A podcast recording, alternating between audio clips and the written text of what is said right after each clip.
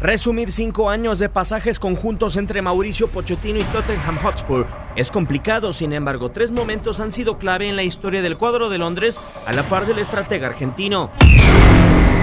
El 27 de mayo del 2014 firmó contrato por cinco años para ser el primer timonel argentino después de 20 años en el equipo de White Hart Lane. For me, it's an absolute uh, honor to be a head coach of such a big club. Um, I am very happy to, to be here. Con cinco años de trabajo, Pochettino ha sido el entrenador con más continuidad en los Spurs en los últimos 50 años.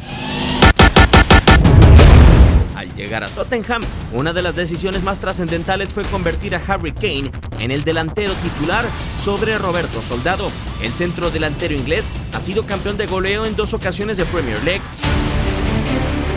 For me, Harry is one of the, the best strikers in the world. For me, it's, it's too hard to, to find the, the word to describe him because uh, in the last three seasons, I am telling you how he is. Como milagroso será recordado el 8 de mayo del 2019, con remontada ante Ajax en la Johan Cruyff Arena.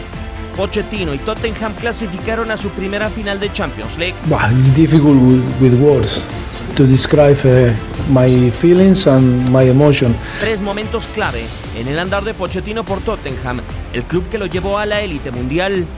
Tu DN, Diego Peña,